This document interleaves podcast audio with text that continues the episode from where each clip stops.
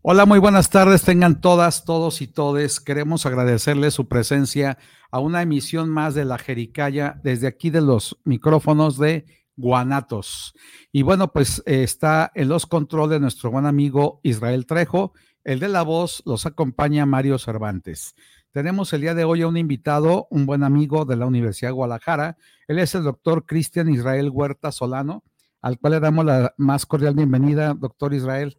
Muchas gracias. ¿Cómo te gusta más, Cristian o Israel? Cualquiera está muy bien. Todo porque me conoce por Israel. Ah, qué bueno, porque yo siempre te digo Israel. Sí. Bueno, pues muchas gracias por, uh, por estar aquí en los micrófonos de la Jericaya. Y bueno, el tema de hoy es qué es inclusión y obviamente qué no es inclusión.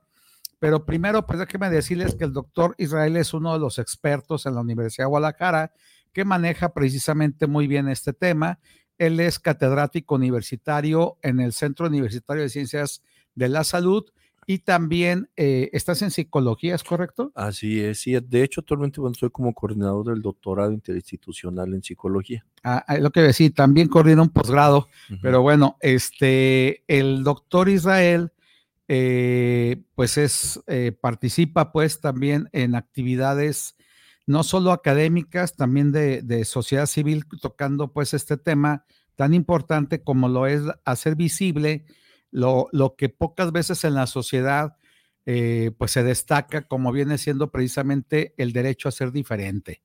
Y muchas de las veces desde la escuela nos educan a ser todos iguales.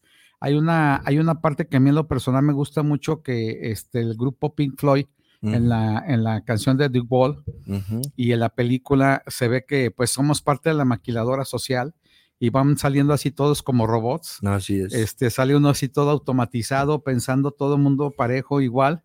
En términos de Durkheim, eh, sociológicamente hablando, pues es la transmisión de valores, pero pues no siempre entra el valor de la tolerancia y de la inclusión también, ¿no? Entonces, para empezar, ¿qué es inclusión y qué no es inclusión, doctor? Bueno, primero, Mario, muchísimas gracias por la invitación. De verdad me da muchísimo gusto estar aquí contigo. Y respondiendo a la pregunta que me haces sobre qué es y qué no es inclusión, eh, aquí vale la pena, bueno, sí remontarnos un poco a hechos históricos. Históricos, pero también narrativos de, las personas que forman parte de. Eh, por ejemplo, la inclusión como tal nació muy a la par de lo que sería la educación especial y bueno, también de lo que sería la educación en general, las reformas que se llegaron a hacer a nivel mundial. Eh, hace ocho días lo platicábamos en una invitación también que me hiciste.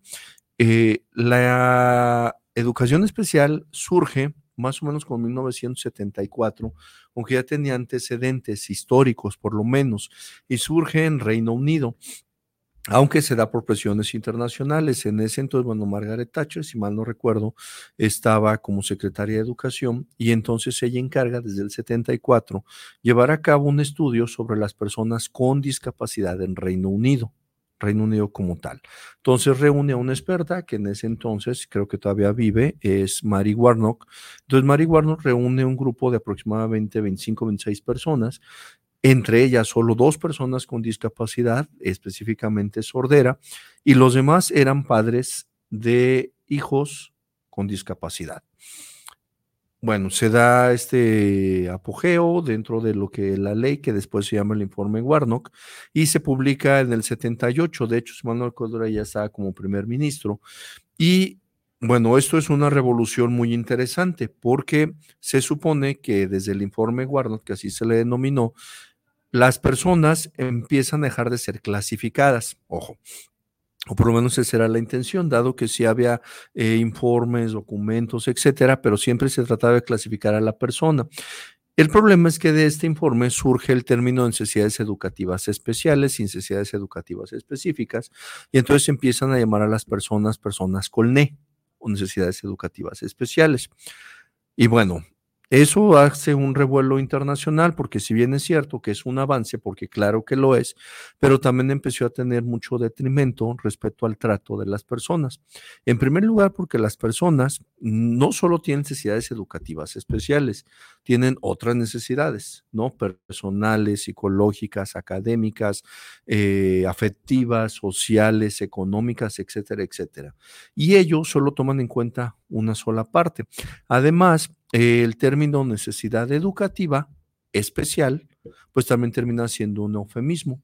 Porque, por ejemplo, muchas veces, por ejemplo, en las escuelas, cuando se puede decir, eh, tengo un niño con NE, pues ya de entrada ya estamos bastante mal, porque muchos cuando tú les dices el término, pues empiezan a tratar al niño o a la persona de una manera distinta.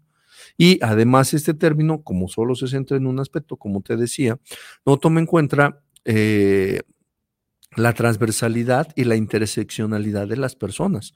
Porque una persona con discapacidad, pues no solo tiene discapacidad, también puede ser de la diversidad sexual, puede ser eh, usuario de lentes, no de lentes, de una silla de rueda, etcétera. Eh, también puede utilizar o hablar, puede ser usuario de una lengua indígena, pertenecer a un grupo social determinado. Entonces, desde ahí sale, pero todo este aspecto hay que dejarlo claro, se da desde las instituciones y también se da por presión política y económica internacional. A la par, más o menos en esos años, surgió un movimiento que se llamaba el UPIAS eh, y el UPIAS estaba conformado por personas con discapacidad, con personas que socialmente eran segregadas, no solo por su condición, sino también por muchos otros aspectos sociales. Entonces se organiza la OPIAS y no recuerdo ahorita el nombre del documento, pero es un documento que hace un cambio radical porque uno se da desde las personas con discapacidad, se da con personas que eran segregadas. Recordemos también ese momento histórico en Reino Unido, las personas de la diversidad sexual luchaban por sus derechos. De hecho, hay una película muy interesante que se llama Pride y habla de cómo, eh, un hecho histórico de cómo eh, grupos eh, de personas gays apoyan a los mineros en las huelgas para salir de la depresión económica en la que se encontraban y bueno, después anualmente les invitan. De hecho, es un hecho histórico documentado. Entonces, estos movimientos que se dan desde las personas con discapacidad, de la diversidad sexual, de estas recuperaciones, dan origen al término inclusión. O sea, desde ahí sí viene la inclusión. Entonces, la diferencia entre inclusión e integración se da porque la integración surge desde las instituciones, desde las personas que decían o daban una historia sobre quién era o quién no era discapacitado, homosexual, etcétera, y también ya las personas con discapacidad de la diversidad surgen su propio movimiento, entonces ese movimiento da voz a las personas con discapacidad de la diversidad sexual, de la diversidad lingüística y cultural, pero desde estas personas, no desde instituciones. Quiere decir que, bueno, el antecedente histórico lo encontramos en Reino Unido. Sí. Aquí en México, ¿cuándo es que empezamos a, a pensar en la educación especial y, Fíjate que se dio a través de un documento, si mal no recuerdo, en el 94-96, que se llama la Declaración de Salamanca, bueno, que sea a nivel internacional.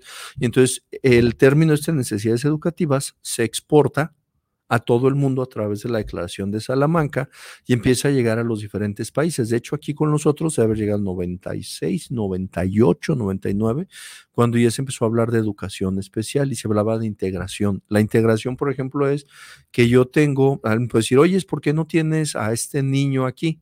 Decir, ah, perfecto, ¿qué tiene? Bueno, es ciego o es sordo. Ah, bueno, yo aquí lo tengo. Oyes, pero no hace actividades, oyes, no, bueno, tú me dijiste que lo tuviera. Entonces, eso es integrar a las personas, tenerlas ahí, pero que no participen.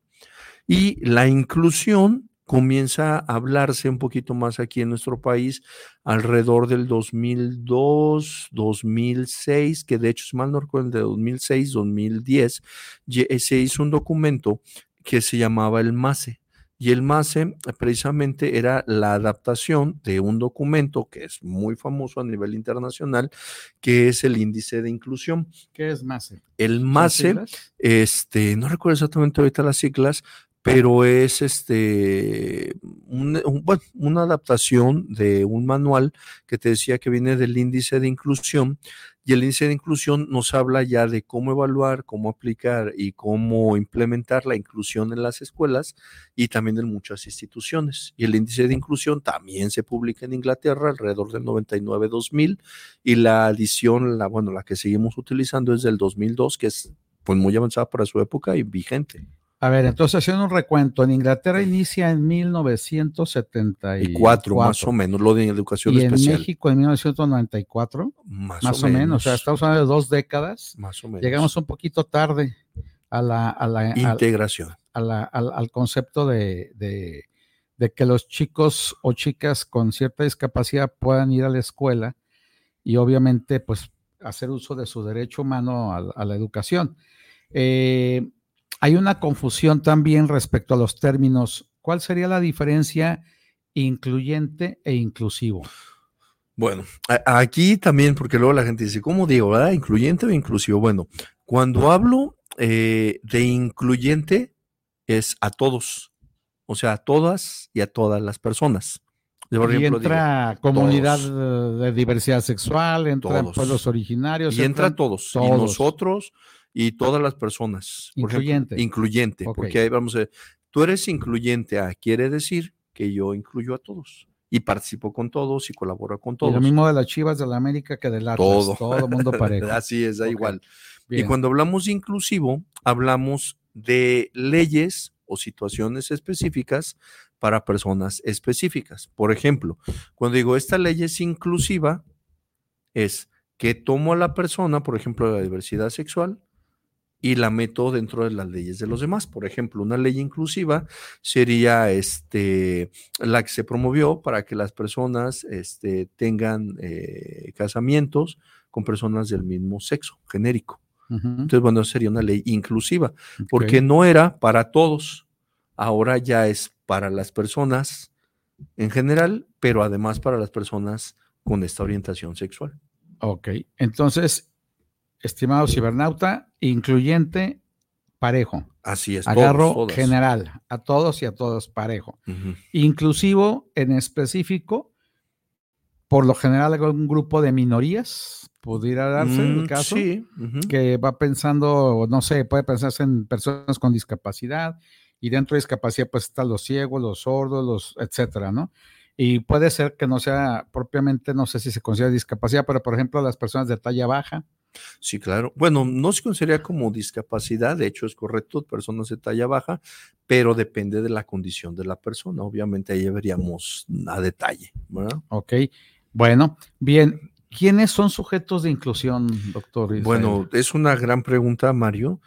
Seríamos todas y todos. O sea, seríamos todas las personas. Porque si nosotros revisamos, eh, luego a veces se confunde, ¿no? Por ejemplo, ahora que se habla mucho de diversidad sexual, discapacidad, etcétera. Pues bueno, es que la inclusión es para ellos. Bueno, no, la inclusión es para todos.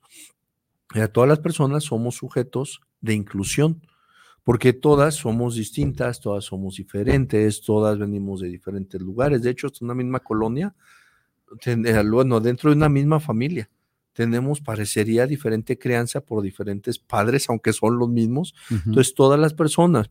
Hay, de hecho, es interesante porque, por ejemplo, actualmente también se habla de neurodiversidad, que de hecho es un término muy debatido, aunque, por ejemplo, ahora desde la neuropsicología, de las neurociencias, salen todos estos elementos eh, es un término que se sigue debatiendo. O sea, aquí en México se usa y en muchos países. Y todavía está en el debate académico. Sí, claro. O sea, hay, cosas que se están discutiendo que no han sido superadas y entre otras de la neurodiversidad se toma en cuenta, por ejemplo, obviamente cuestiones de, neurología, cuestiones mentales, y ahí entra personas con, como por ejemplo Asperger, Así, Asperger como por ejemplo el déficit de atención e hiperactividad, este, el autismo. Sí. ¿Qué otros entran en este club? Mm, bueno, entran en todos estos elementos donde se supone que hay, bueno, perdón y lo digo entre comillas, supone que partimos que hay una situación eh, neuronal divergente, ¿no? En las personas que em consiste en que nuestras recámaras mentales no funcionan igual que las del resto de las personas. Sí, pero en, en todo caso, este, en ningún caso funcionan igual que las de las otras personas. De hecho, por ejemplo, si nosotros revisamos elementos, por ejemplo, quizás desde la psicología interconductual, bueno, el desarrollo psicológico es individual. O sea, no es, por ejemplo. Todos ahí todos somos diferentes. ¿no? Claro, exactamente, porque, por ejemplo, vamos a suponer, ¿no? Tú y yo estamos ahorita aquí en la cabina, estamos platicando, pero con el, el simple micrófono nosotros tenemos una diferente interacción. Podemos hablar, podemos usarlo para rascar, para lanzarlo. Y mi forma de razonar es diferente a la tuya. Claro, porque tenemos diferentes historias de desarrollo psicológico. Entonces, esto término, por ejemplo, te decía de, de, neurodiversidad, se debate mucho. De hecho, por ejemplo, en Estados Unidos hay un debate sumamente grande porque esto ha traído muchas consecuencias. Por ejemplo, hay algunos casos relativamente recientes de cuatro o cinco años para acá en el que personas, por ejemplo, que han cometido asesinatos graves, graves, este, no se les ha podido encarcelar porque entonces se les determina que son neurodiversos digo, y estamos hablando de asesinatos, de parricidios y cosas por el estilo. Una persona, vamos a poner ejemplo, un, desquiciado, no, sé si es correcto para no ponerle adjetivos, eh, un asesino serial que se le declara TDAH puede ser absuelto porque tuvo TDAH? Sí, y precisamente es donde entra esta situación, porque es bueno, es que es neurodiverso, tal, tal, tal, tal, tal. Y ha habido casos legales documentados, inclusive en artículos, este, en revistas prestigiosas, donde dicen, bueno, está bien, pero entonces entra el debate, ¿hasta qué punto esta neurodiversidad entra en este debate legal? Hasta qué punto se culpa esta situación. Y bueno, también dentro de las mismas personas eh, con Asperger autismo, antes eh, por lo menos el DSM4, también tendría que verse como un punto en que dicen, bueno, yo sí estoy o no estoy de acuerdo con esto, ¿no? Y bueno, hay algo que también se le olvida a las personas que tiene que ver con que muchos no dicen, es que ahora es correcto decir así, ahora es correcto decir de esta manera. Bueno, sí, pero se les olvida que todos estos términos son construidos dentro de comunidades científicas. Claro. Y los términos evolucionan. Ojo, estoy diciendo términos. Por ejemplo, en el DSM-3 todavía decíamos o se decía que la homosexualidad era una, enfermedad, mental. Perdón, para no dejar la laguna, eh, hay cibernautas que a lo mejor no saben qué es DMC3. Ajá. ¿Podrías explicar en qué consiste? Sí, el DSM es un manual de diagnóstico y tratamiento psiquiátrico y estadístico que lo publica el APA, que sería la Asociación Americana de Psicología y Psiquiatría, eh, y bueno, ellos determinan qué y qué no entra, que de hecho nosotros si revisamos el DSM, literalmente todos estamos ahí enfermos, o sea, todos entraríamos ahí, porque hay características y particularidades que uno revisa dicen, bueno, entra ahí, ¿no? Y por ejemplo, decía la homosexualidad, ¿no? Todavía se consideraba una enfermedad no hace más de veintitantos años, treinta años. Quiere decir que la American Psychology Association, perdón por la pronunciación, eh, se reúnen allá cada, no sé cada cuándo, y los psicólogos sobre todo norteamericanos, estadounidenses. Sí, aunque hay de todo el mundo. ¿eh? ¿eh? son congresos ya mundiales. Pues son, sí, la asociación se, se reúne, de hecho tiene divisiones, ¿no? Por ejemplo, división de psicología educativa, división psicología clínica con esta particularidad. interesante. Y este, entonces ahí se determina el cuadernillo este que explicas del manual, ¿En qué nivel va ahorita de, de SM que va? El 5. En el 5 ya. Y ahí ya no aparece la homosexualidad como, enfermedad. En el 3 sí aparecía. Y luego en el 4 ya da el brinco a que ya no.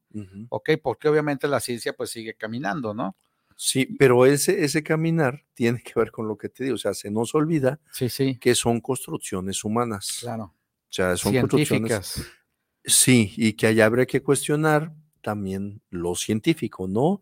O sea, pero de entrada son determinaciones por grupos que dicen es esto. De hecho, un libro muy interesante de Thomas Sass que se llama La construcción de la locura y tiene un capítulo específico que habla de la homosexualidad como este símbolo expiatorio, algo así, y habla, bueno, de las persecuciones políticas espantosas que el gobierno de Estados Unidos hacía para encarcelar personas homosexuales y recluirlas en centros psiquiátricos bajo la denominación de esquizofrenia. O sea, eso es un crimen. ¿Y de qué siglo estamos hablando? En 1978, 1985. O sea que reciente todavía. Sí, en el 85 suceden esas cosas. Como el episodio este del porfiriato, ¿no? De los 41, de la anécdota histórica que al parecer el yerno de Porfirio Díaz era el número 41 de la lista de aquella redada que hubo donde llegaron a interrumpir una, eh, pues una fiesta, este, y de repente, eh, pues va apareciendo en la lista aquí el yerno, ¿no?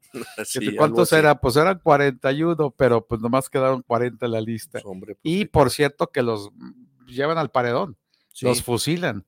Menos a él. Menos a él, obviamente, por ser el nieto, ¿no? De Porfirio Díaz pero era una dictadura y los fusilan por el pecado, digámoslo entre comillas, de ser gays. Sí, que acabas de decirte una palabra, ¿no? Eh, hay una diferencia también entre el ser gay y ser homosexual, que no es lo mismo. Ah, ok, qué interesante. Sí, de hecho, por ahí tenemos un artículo publicado que justamente hablamos de todo esto. Gay, gay o, homosexual, no es lo mismo. No es lo mismo, porque, por ejemplo, cuando hablamos de ser homosexual, hablamos solo de la orientación. O sea, la atracción física, sexual, emocional, psicológica, si lo quieres poner así también, a una persona de mi mismo sexo, en el caso del homosexual. Del heterosexual sería el sexo genérico contrario, ¿no? Pero solo es eso, solo habla de la atracción.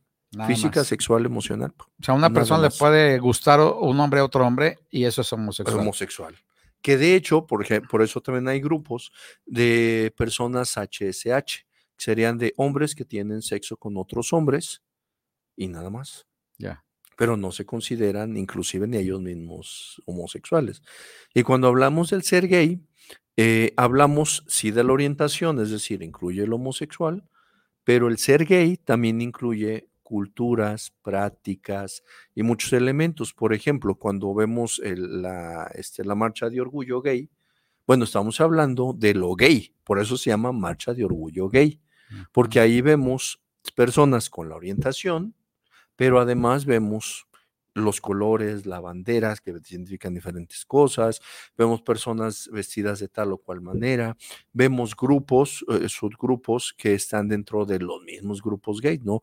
Osos, leathers, eh, twinks. Ese ya es otro tema. Claro. Que podremos regresar a, otra ocasión a hablar exclusivamente los grupos. de los grupos, claro. Sí, claro. Entonces, eh, digo, eh, es, muy interesante esta distinción que se hace de homosexual a gay. Sí. Porque no es lo mismo cuando vas a insultar a alguien pensando en términos peyorativos que le digas gay a que le digas homosexual, porque hay cierta connotación, pero eso ya es muy científico, ¿no? Sí, y más que científico. Porque en el vulgo, pues la mayoría de las personas decimos, eres un gay y, y ahí se va todo en paquete, ¿no? Sí, que por ejemplo ahorita, mm, digo, no lo ven, ¿no? O sea, el ser gay pues, tampoco es motivo de ofensa. Claro, es un decir, sí, sí, no, digo, yo por ejemplo doy clase en secundaria y los chicos son muy dados a que, ay, le vas a la América, eres gay. O sea, es una ofensa sí, sí, claro. que se hace entre ellos, pues obviamente 14, 15 añitos, y ellos, pues futbolero, yo soy hombre, soy de las chivas, y ya sabes, ¿no? Entonces, este, claro que no es una ofensa, obviamente que ser gay no pasa nada, pero aquí se puedes poner como la referencia cuando vas a querer insultar a alguien, pues la gente no sabe la diferencia entre uno y otro concepto, ¿no? Sí, porque por ejemplo aquí parecería que es así, porque yo creo que un, por ejemplo, una canción que es y demuestra todo esto sería la canción esta de Gloria Trevi, una muy famosa que se llama Abranse Perras. Y dicen, uy, qué ofensiva. Bueno, no, tú escucha todo lo que dice esta mujer y literalmente, aunque a muchas personas no les parezca, pues es casi una mm, este, pues motivo de orgullo o es casi una alegoría muy interesante, con mucho respeto, inclusive aunque pareciera que no lo es, hacia la comunidad gay. Porque habla de jerga, de situaciones, que todo esto se habla, toda esta jerga, dentro de la comunidad gay. Y que resulta cómico para algunos, pero es muy interesante toda la mezcla de palabras, juegos de palabras que este, existen dentro de eso. Y para las personas hetero, pues obviamente les escandaliza. Primero, pues porque no están metidos en el ambiente, no, no conocen la jerga, no, no les queda claro la cultura. Y obviamente puedes decir, oye, pues eh, es un escándalo eso, ¿no? De la, letra y todo eso. Pero bueno, volviendo al tema de los sujetos de inclusión, para retomar un poquito el tema. Sujetos de inclusión, ¿se puede decir somos todos? Todos. Todos, todas. y todes. Sí, todo. Que ahorita también utilizaste la palabra, ¿no? De, de Ese es otro tema, el lenguaje incluyente. Sí. Y sí, hay gente que se enoja porque de repente uno dice todas, todos y todes. Yo saludo en el Face, en mi muro, y digo, hola a todos, todos, y de repente entran amigos y, ¿cómo que todes? Que eso, que no sé qué, y que la Real Academia de la Lengua Española, y que, a ver, vamos a hablar un poquito del lenguaje incluyente. ¿Qué, hay al respecto? Bueno, es cierto, lo que tú acabas de decir es más que cierto. Efectivamente, desde la Real Academia de la Lengua Española, bueno, pues no se reconoce No, el, te voy a interrumpir un poquito porque luego se me juntan. Sí. Y no me había fijado. Sí. Eh, Manuel Coronado, saludos para el programa del doctor Mario Cervantes, saludos para la Jericaya, muchas gracias Manuel, te mando un abrazo. Eduardo Cruz, saludos desde Zapopan, centro para el programa, saludos a la Jericaya, saludos a, bien, eh, a los maestros también, te mando saludos. Eduardo, muchas gracias, desde la hermana República del, de lo que era el maíz, ¿verdad? Ya, ya no, ya, los fraccionamientos, claro. ya todo este, edificaron. Francisco Velasco, saludos para el programa de la Jericaya, saludos al doctor Mario y saludos para el invitado especial del día de hoy. Perdón. Francisco, muchas gracias por conectarte y por los saludos. Juan Alberto Telle, saludos cordiales para el programa y para el doctor Mario y al maestro Israel por el tema que están tratando. Muchas gracias. Gracias y te mando un fuerte abrazo, Alberto. Mario Alberto, ah, otro tocayo, él es Mario y tocayo del anterior Alberto. Mario Alberto Rosales, envió un gran saludo para el doctor Mario Cervantes por su excelente tema y de moda. Pues muchas gracias a todos los cibernautas que se conectan, muy amables por estar aquí en un programa más de la Jericaya. Perdón por la interrupción, porque luego cuando me voy dije, híjole, toda esta gente entró y no saludé. No, adelante, pero bueno, Mario. Entonces, este, todos, todos y todes, hay una controversia ahí, pero yo insisto y digo, bueno, es que eso es mucho más allá del lenguaje, ¿no? La gente que no entiende que tiene que ver más allá del lenguaje, pues obviamente se encajona y se cierra a decir lo que es políticamente correcto y dice, bueno, pues es que todes no, ¿eso qué? Ya no se usa eso como, obviamente es mucho más que eso, ¿no? Sí, sí, como te decía y tú lo mencionabas, por ejemplo, la Real Academia de la Lengua Española, pues no se reconoce, ¿no? El, uso de este tipo de, de pues de connotaciones. Que dicho sea de paso, es un grupito de gente senil y misógina, con todo respeto por los de la lengua, pero, pero digo, también ya están como un poquito eh, pasaditos de años, que no tengo nada en contra de la persona adultos mayores, pero como que tienen algunos, dijera, eh, parafraseando a, a este Neruda, telarañas medievales en la cabeza, ¿no? Pero bueno. Sí, bueno, ahí hay que tener nada más un poco de cuidado. Tú, tú lo dijiste y es cierto. Eh, si traspasa el lenguaje, este, en el sentido, ojo, solo en el sentido de a qué atendemos. Eh, yo consideraría, y si los, los radioescuchas este, eh, tienen oportunidad de revisar un poquito más del trabajo de Judith Butler, que de hecho la controversia esta lingüística eh, aunque muchos no lo reconozcan, pero viene mucho eh, de las publicaciones que llegó a hacer esta filósofa. De hecho, ella habla precisamente en términos de cómo se construye el lenguaje. Eh, y de, por ejemplo, ella menciona, ¿no? Por ejemplo, ¿qué es lo natural? Porque luego, por ejemplo, hay mucha esa controversia, ¿no? También de personas religiosas y todo eso que dicen, bueno, es que dos hombres que se casen pues, no es natural híjole, la definición de natural tendríamos que revisarla, ¿no? Porque tenemos una construcción lingüística. Y además hay muchísimas especies que felizmente entre los mismos del mismo sexo y también de naturaleza y también de natural. Sí, pero aún así la palabra naturaleza, la palabra natural son construcciones. O sea, el, lenguaje tendría que ver eh, también con el consenso del uso del lenguaje, o sea, cómo se usa.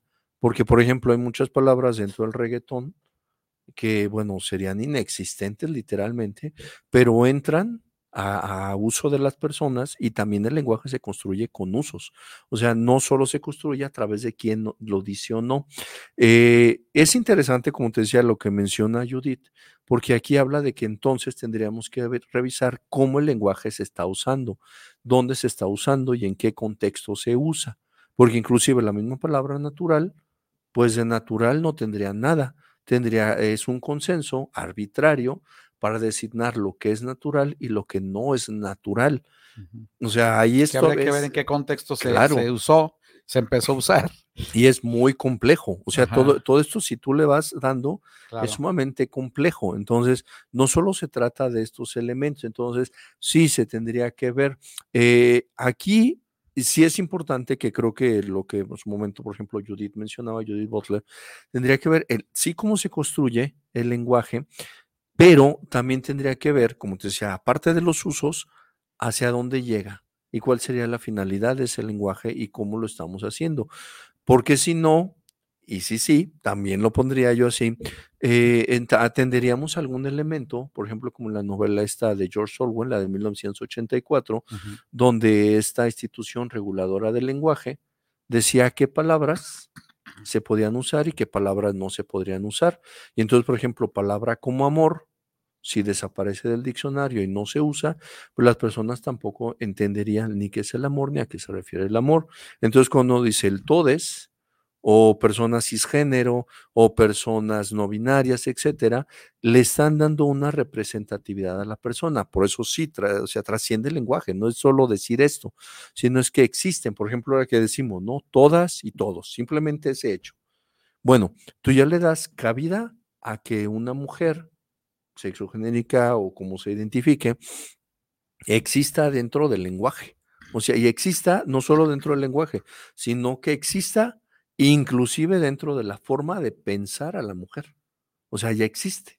Claro. Entonces, eh, creo que si es un tema, yo creo que podría abarcar muchísimas cosas, porque sí alude a elementos lingüísticos, psicológicos, claro que sí, pero tiene una base filosófica, pero tremenda. que además, por ejemplo, en la universidad, cuando tú te titulas, cualquier universidad, pues si eres abogado, y eres mujer, de todos te dicen abogado, claro. arquitecto, y eres mujer, pero eres arquitecto. Y así hay infinidad de, profesiones. Habría que llevar el debate también ahí a cambiar los títulos y en este caso que las universidades sean, y aquí es donde empleamos otra vez, incluyentes o inclusivas. Habíamos dicho inclusivas. Inclusivas. Inclusivas, inclusivas claro. Bien. Sí, porque finalmente el todes, si así como dices todas, abarca que entran las mujeres, pues decir todes abarca que entra pues todo lo demás que tiene que ver con la preferencia. La orientación. La orientación, la que también es otra cuestión que podríamos ver, la diferencia entre preferencia y orientación. Bueno, la preferencia, por ejemplo, yo puedo decir, a mí me gustan los frijoles, yo prefiero comer frijoles.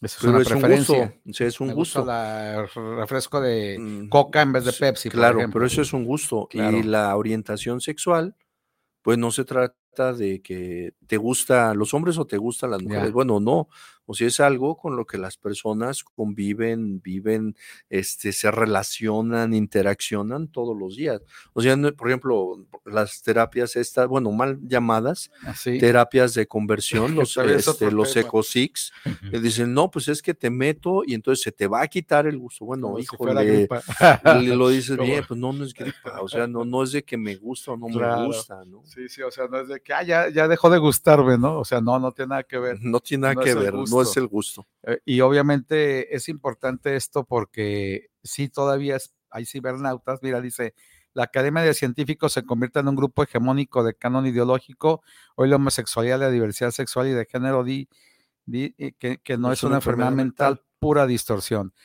Choy Loza, un abrazo, mi estimado Choy. Judith, más que científica, es ideóloga política. Pues sí, sí, es ambas dos. Sí, hay que revisar su filosofía, ¿no? Sí, claro, y no conozco este alguien que siendo ideológicamente, digamos, líder o una persona líder de opinión, pues de, eh, ya lleva implícito ser científico y luego viceversa a veces, ¿no? Lo que pasa es que, si mal no recuerdo, hay un texto muy interesante de Tuliar eh, y que habla de que la ciencia, y hace ratito lo decía yo, no es un edificio transparente. O sea, dentro de la ciencia hay intereses. Claro. O sea, hay eso que no se nos tiene que olvidar a nosotros. Cuando yo hago ciencia, hay intereses. Igual que Weber en el científico y el político, ¿no? o sea, finalmente. Sí, hay, eh, intereses políticos, económicos. No sé si recuerdas que hace algunos años, cuando se pusieron de moda estos que los duendes y que las personas cantaban sus duendes. Sí. Y entonces en toda la televisión, radio, prensa, veías tú que eran este. Eh, bueno, es que hay esquizofrenia porque hablan se puso de modelo, se puso de model bullying, y entonces, bueno, las escuelas te hablado, a mí me hablaba muchísimo, ven, danos pláticas de bullying y tal, tal, tal. Bueno, hay elementos políticos, discursivos, eh, económicos que están detrás de todo esto. O sea, la ciencia no es como que decir, es que es científico. Bueno, sí, pero la ciencia no es transparente. Claro, y más siendo ciencias sociales y humanidades. Y aún así las ciencias que exactas también, pero claro. Sí, sí, pero finalmente, pues lógico que si estás hablando ya de términos muy concretos y que tienen que ver que aterrizan en la sociedad, pues todavía se vuelven todavía más polémicos y duran años, a veces siglos, debatiéndose, ¿no? Eh, obviamente vamos a pensar la generación espontánea que duró siglos, la ciencia hablando de generación espontánea hasta que Luis Pauster, siglos después, pues se le ocurre esterilizar y dice, espérenme, esto no hay nada de espontáneo, ¿no? Pero estamos hablando que llevó siglos. Sí, o, claro. o el debate de, de, Crisóforo Colombo cuando dice que la Tierra es redonda, cuando todo el mundo decía que era plana, era plana. y otro, de, o sea, y así puede haber una cantidad de, de, de, ejemplos científicos, ¿no? Sí, sí, y aquí, bueno, hay que dejar claro, o sea, aún así las ciencias duras. De hecho, bueno, un ejemplo creo que muy claro, y lo tenemos recientemente, acá es un poco ficcional, pero aún así, si uno revisa la historia, el caso este de Oppenheimer, ¿no? Uh -huh. En la película uno lo sí, ve. Sí. Hay ciencia, pero detrás de esa ciencia, aún así, ciencia dura, hablamos de física, pero hay intereses políticos, claro. económicos y sociales. Sí, sí. Es lo que mueve. Y luego se nos olvida, pues, es que es científico, ¿no? Bueno, pues sí, pero no es, pero no, no es puro. es no, si, no, no, si no se convertiría en dogmático, ¿no? Claro. Porque si no, eh, mucha gente critica que dice, este, no, es que la ciencia, como la iglesia, bueno, si tú, si tú crees a la ciencia ciegamente todo, pues tú estás actuando exactamente igual como las personas que dicen que la Virgen fue asunta a los cielos y no lo puedes cuestionar. Uh -huh. Tú estás haciendo lo mismo. Sí, sí. La, si no, la ciencia se convierte en dogma y en el dogma no hay conocimiento, no tienes posibilidades de conocer. Y, y, y obviamente, pues ahí hay, hay, todo un tema que, que pudiéramos eh, seguir comentando y debatiendo. Eh, volviendo al tema de inclusión. Uh -huh. Y hablando otra vez de la cuestión de los intereses políticos y todo esto, de repente se pone de moda eh, que un político usa el estrado ahí en la máxima tribuna y dice vamos a tratar como país de ser este, inclusivos y vamos a generar leyes que planteen la inclusión. Y obviamente pues ahí se deriva todo un montón de protocolos y de todo, ¿no? Eh, ¿Qué leyes plantean la inclusión en este caso de nuestro país? Fíjate que, bueno, en nuestro país hay varias, ¿no? Pero creo que quizás una de las más famosas sería la Ley General para la Inclusión, que de hecho se promulgó en los años en que estuvo con presidente Felipe Calderón y que recientemente se actualizó, si mal no recuerdo, en junio de este mismo año. Este, también hay otra ley que, digo, quizás pocas personas conocen, pero es Sí, sí. importante, sería este, la ley para la inclusión de las personas en condición del espectro autista, en condición de Asperger, algo así dice.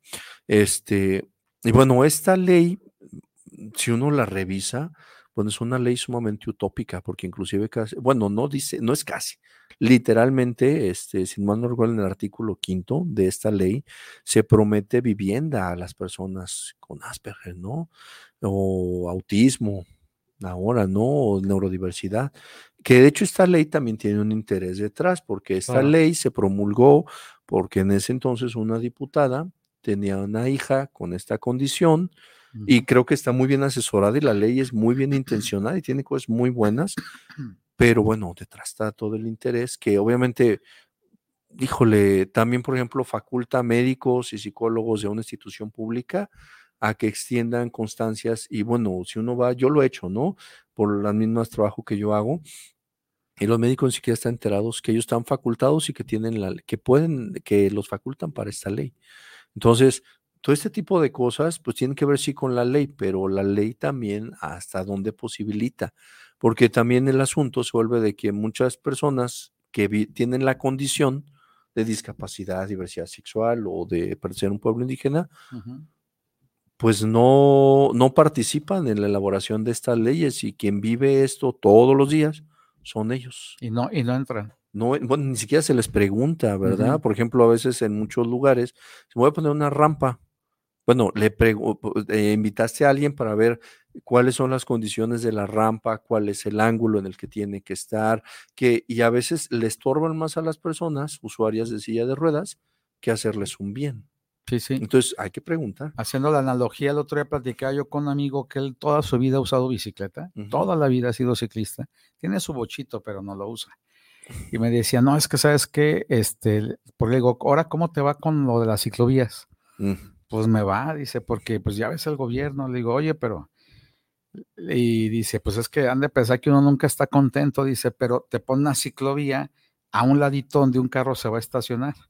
y entonces el del carro se baja, abre la puerta y en vez de banqueta tiene ciclovía. y entonces tú vienes dándole duro en tu bici, atenido a que vas en una ciclovía y de repente ah, te abren la puerta de un auto. Dice, ¿por qué? Pues porque se les ocurrió pegar el auto a la ciclovía. O sea, así, así, suena absurdo, pero te vas por federalismo y está lleno de autos con ciclovía a un lado. Entonces dices, eh, pues eh, es, así como un poco lo que planteas, ¿no? Me, recordé ese comentario de mi amigo el ciclista. Sí, y por ejemplo, tocas de dar un ejemplo muy interesante, Mario, sobre lo que sería incluyente e inclusivo. Por ejemplo, que yo ponga la ciclovía y a un lado de todos los carros, pues es incluyente. Pero, si hiciera una ley inclusiva para los ciclistas, entonces yo iría con una asociación de ciclistas, que seguro que las hay, y les diría, oye, ¿cómo te parecería o cómo sería? Entonces, en una ley inclusiva, porque piensa primero y toma la opinión de quien es usuario de esta ciclovía. Y aquí, como es incluyente, pues es para todos. Tú igual pones tu carro aquí, da igual como esté.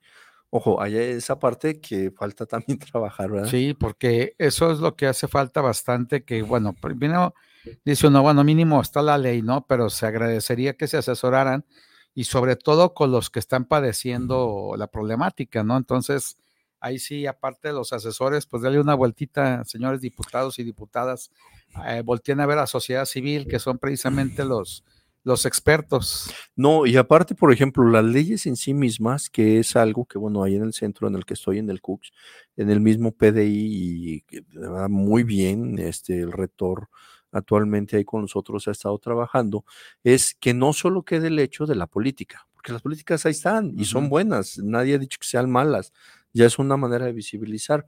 Pero precisamente el que te mencionaba, el índice de inclusión, también hay otras cosas, porque la ley ya está, la política está, pero se tienen que generar dos cosas más, cultura y prácticas. Y sin la cultura, la ley no sirve de nada. Por ejemplo, la cultura vial en el caso que tú ponías. Por ejemplo, yo puedo decir, la política dice que las personas de la diversidad sexual van a permitir casarse, ¿no? Este, con personas de su mismo sexo o tener sociedades de convivencia. Ok, pero tú ya estás haciendo algo culturalmente para que cambie esto, o sea, ya estás cambiando la cultura del machismo, de etcétera. Oye, estás capacitando a tus funcionarios porque luego llegas al registro civil dice, no, ¿sabe qué? Oiga, pero ahí está, no, pues ahí hágale como quiera, yo no los puedo casar. Y la práctica también, porque las prácticas, por ejemplo, inician desde el cómo hablo, cómo me dirijo, cómo me expreso, eh, etcétera, etcétera, ¿no? Entonces, la ley está excelente, pero la cultura y las prácticas son los que le van a dar todo el auge a esa ley. Si no, de nada sirven va a ser letra muerta, ¿no? Exactamente. Nos pregunta Elizabeth Padilla, dice, respecto al aspecto académico, eh, ¿qué hace falta para que las escuelas sean inclusivas? Bueno, eh, al menos las leyes ahí están, ¿no? O sea, creo que afortunadamente, independientemente del color del partido, las leyes ahí están, se promueven y se hacen. Y creo que ahí refrendaría lo que acabamos ahorita de platicar, que tiene que ver con políticas y prácticas, ¿no? Eh, lo vemos en las reformas, está muy bien, si nosotros lo vemos, los libros y todo está bien, pero tú lo dijiste, Mario, seguimos dejando a nuestros profesores, a nuestros administrativos, a nuestros alumnos en la misma situación. O sea, llevo los materiales, llevo la ley pero no hay una capacitación, no hay un... Mira, puede haber la capacitación, pero quizás no hay. un seguimiento. No, pero en caso de que la haya, que lo viera, no hay seguimiento. o sea, no hay seguimiento. O sea, no, el seguimiento es, este, por ejemplo, hoy capacitamos hoy y establecemos planes y, trabajo, ¿no? Por ejemplo, dentro de un mes nos vamos a reunir y vemos qué acciones se evalúan. Se evaluaron. Y luego dentro de tres meses nos volvemos a reunir y no tienen que ser reuniones exageradas, digo, muy ejecutivas sobre puntos muy específicos. Una hora y vámonos rápido. Y pueden ser hasta virtuales para que no se traslade nadie. Pero que sea sobre cosas concretas. Entonces, una de la parte educativa sería eso. Y dos, eh, también tener en cuenta, porque luego también sucede, que dicen, bueno, es que ahí está la ley, es que yo ya trato a mis alumnos con el nombre que ellos quieran, yo ya les digo cómo tienen que llamarlo, todo, hago todo eso. Sí, excelente pero mm, ¿a dónde más vamos a llegar? ¿O qué está sucediendo? ¿O dónde? Bueno, la cultura. Ahí entra también la cultura. Y también el hecho de que las personas estén representadas, ojo, el hecho de que estén representadas no significa que la representación sea fidedigna o real. Pongo un ejemplo que tiene que ver con esta parte escolar. Por ejemplo, muchos dicen, bueno, es que Disney ahora representa a las personas diversas, eh, diversidad sexual, cultural, lingüística en sus políticas, en sus películas, perdón. La pregunta sería si lo representa bien. Por ejemplo, este, la representación que Disney hace usualmente de las personas de la diversidad y muchas películas y series y todo, quizás no coincide con la que se tiene actualmente. O sea, no es la real. O sea, no es la real que se tiene de las personas. Entonces, la representación que se tiene de las personas, em, no sé, de un pueblo originario, de las personas de, de la adultos mayores, no es la que se coincide. Hace poquito vi una serie muy buena que se llama Nada, que de hecho está en Amazon, y me parece que es una representación muy adecuada, muy fiel de lo que sería la inclusión. Porque sí, efectivamente en este contexto están presentes palabras, elementos peyorativos, etcétera, pero cuando es lo que vives todos los días, o sea, no, no es mentira que eso sucede. Como la serie Sex Education, que está por ahí en Netflix, muy británica, pero finalmente nos da un buen ejemplo de la tolerancia, ¿no? Sí, sí, sí. Entonces, ahí hay que revisar todos estos elementos para poder entonces ver todo el engranaje y, bueno, poder caminar. Así es. Y entonces, regresando un poco a la pregunta, ¿qué le hace falta al sistema educativo? O sea, ¿le falta capacitación docente? Capacitación, pero yo quizás me centraré más en el seguimiento. Le falta darle seguimiento. y, y no tratar el sistema educativo solo como sistema educativo. necesitamos una cultura social, porque el sistema educativo solo es una parte del entorno en el que nos desempeñamos. Tienes que involucrar a los padres, tienes que involucrar la sociedad misma. Y a los medios, por ejemplo, yo de qué sirve que en la escuela te enseñe este, a decirle a alguien por su nombre, como quieran, si en la televisión te están diciendo llámale tal, o en tu casa te dicen distinto, o vas, no sé, a misa. te critican. Claro, vas a misa y entonces el padre te dice, no, es que estas personas están enfermas, van a ir al infierno. Bueno, de nada sirve que tú hagas una parte cuando todo lo demás, pues no llega donde entonces, que estar. es en paquete. Y ahí es donde entramos a, la cuestión de, por eso no se logran las cosas, porque pues cada quien, ahora sí que desde su ángulo, ¿no? Claro. Y, de repente te, toca escuchar a uno de la derecha católica, que como este hombre que anda de candidato por la independiente, mm. este, dices, bueno, pues, ¿qué le haces a eso, no? Obviamente, este, pues aquí lo idóneo sería generar un contexto, ¿no? Claro, lo dices muy bien. Yo creo que sin contexto, este, parecería, digo, me parece una pregunta muy interesante la que te hicieron, ¿no? Porque yo estaba viendo clases con maestros, este, de primaria, secundaria, preparatoria, en la formación que se les da, y luego dicen ellos se preocupan, ¿y qué le hace falta a la escuela? Bueno, maestro, preocúpate, claro, me parece muy bien que lo que tú haces es fabuloso, pero solito no lo vas a poder hacer. O sea, necesitamos saber que hay en ese contexto, ¿no? Y de entrada desde la academia también cada profe jala por su lado, ¿no? Claro. Y ahí, ahí también hay un galimatías con eso, ¿no? Sí, y sobre todo yo creo que otra cosa que valdría mucho la pena pues es informarte. Claro. O sea, y si no sabes, pues mejor pregunta, ¿verdad? Yo creo que no está mal que preguntes. Y, no, y, digo, eh, dicen, preguntando si llega a Roma, eh, hay temas que sí necesariamente ocupas informarte, o sea, no puedes quedarte ahí nada más con que, ah, pues es que yo tengo esta idea, no es suficiente. No, y fíjate que eso lo dices bien, por ejemplo, yo tengo esta idea sobre esto. Bueno, tus ideas son muy buenas, este, son muy interesantes como ideas, pero bueno, vamos remitiéndonos a las fuentes. Tampoco nos tenemos que quebrar la cabeza porque ya hay muchísimas personas que antes que nosotros, pues ya hicieron toda una investigación y nos con El, invento del hombre blanco, eso del internet, pues ya te vas al oráculo de los ignorantes, a San Gogle, te saca de apuros siempre y cuando la búsqueda sea la adecuada, porque si también vas a dar allá a páginas que no instruyen muchote, pues te quedas con el rincón del vago y dices, pues sí, salió peor eh, intentar informarte. Sí. Pero sí hay partes donde uno se puede informar de manera seria y obviamente pues ya dice, ¿sabes qué? Ya tengo otros elementos, ya puedo argumentar esto otra cosa, o me abrió la mente y me abrió el panorama, ¿no? Sí, eh, fíjate, Visual Han habla precisamente sobre esto y sí tiene que ver todo con la inclusión, ¿no? Por ejemplo, el problema no es está en la información, la información ahí está, el problema es que no hay narrativas, por lo menos ni narrativas ni narrativas fiables, que creo que es peor todavía, ¿no? Para mí no que no haya narrativas, porque todo se convierte en información, información, pero no hay narrativas respecto a lo que está sucediendo en eso. Así es. ¿Verdad?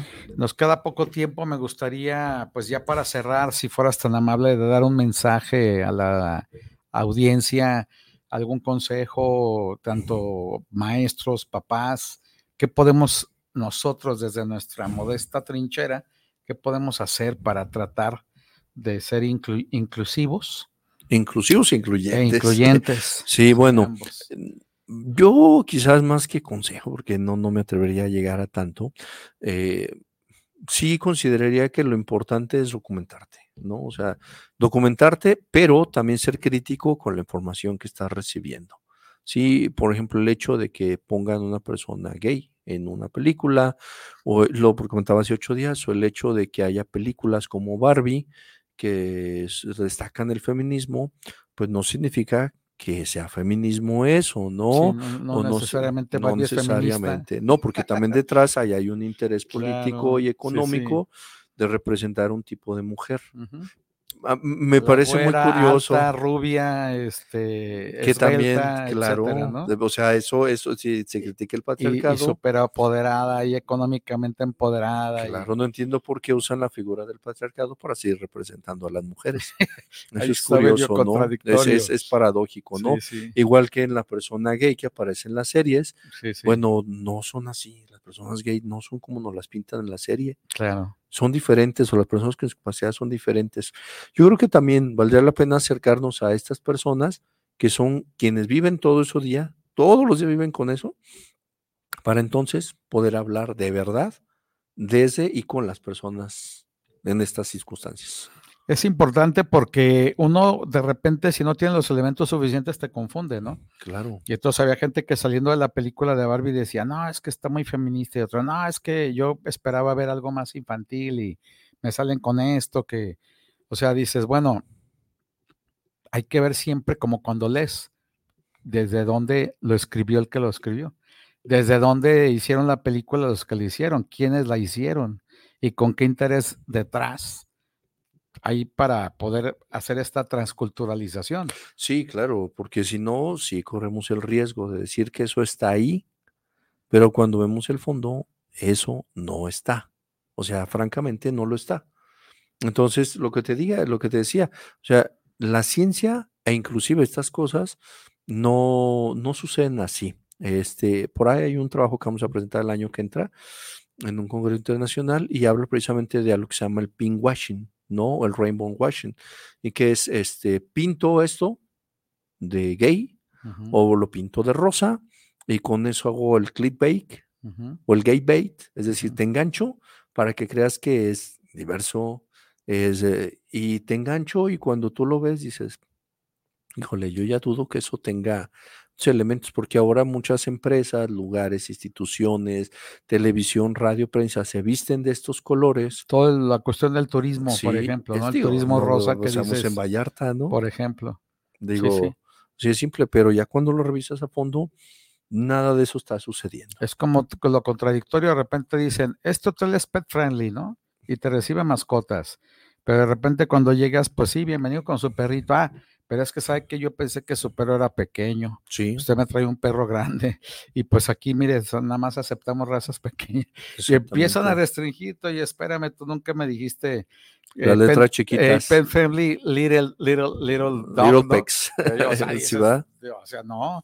Eh, y, entonces dices, bueno, sí, enganchó a alguien que, que a lo mejor dice, ay, mire, qué padre, son amigables con los animales.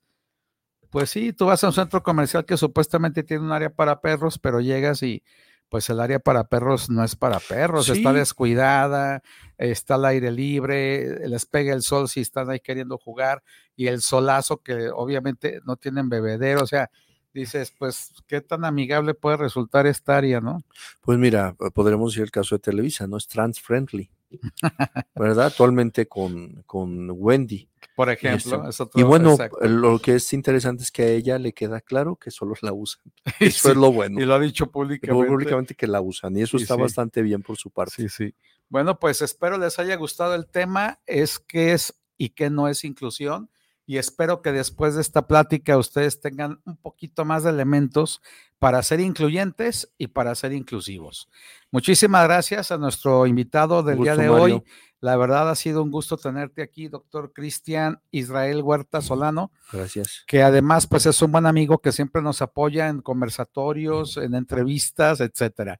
Y pues muchísimas gracias en verdad por apoyarnos es un gusto de veras coincidir contigo. Igualmente, Mario. Nos vemos la próxima viernes a la una. No lo olvide la jericaya para degustar otro rico postre. Hashtag transformemos juntos nuestras vidas. Hasta la próxima.